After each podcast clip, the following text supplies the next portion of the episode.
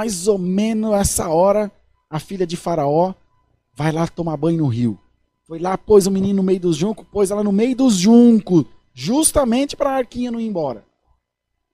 Falou: deixa estar, daqui 10 minutos esse moleque abre um berreiro que o mundo inteiro vai ouvir.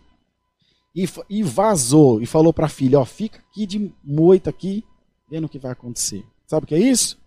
Estratégia. Sabe o que é isso? Ir adiante, pôr a mão no arado, ir para cima, não ter medo. Quando está tudo perdido, você não tem nada para perder.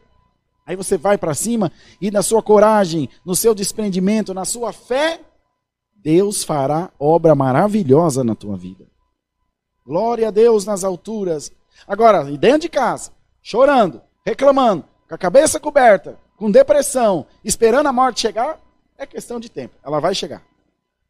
Sabe o que é o chato? Ela vai chegar antes da hora.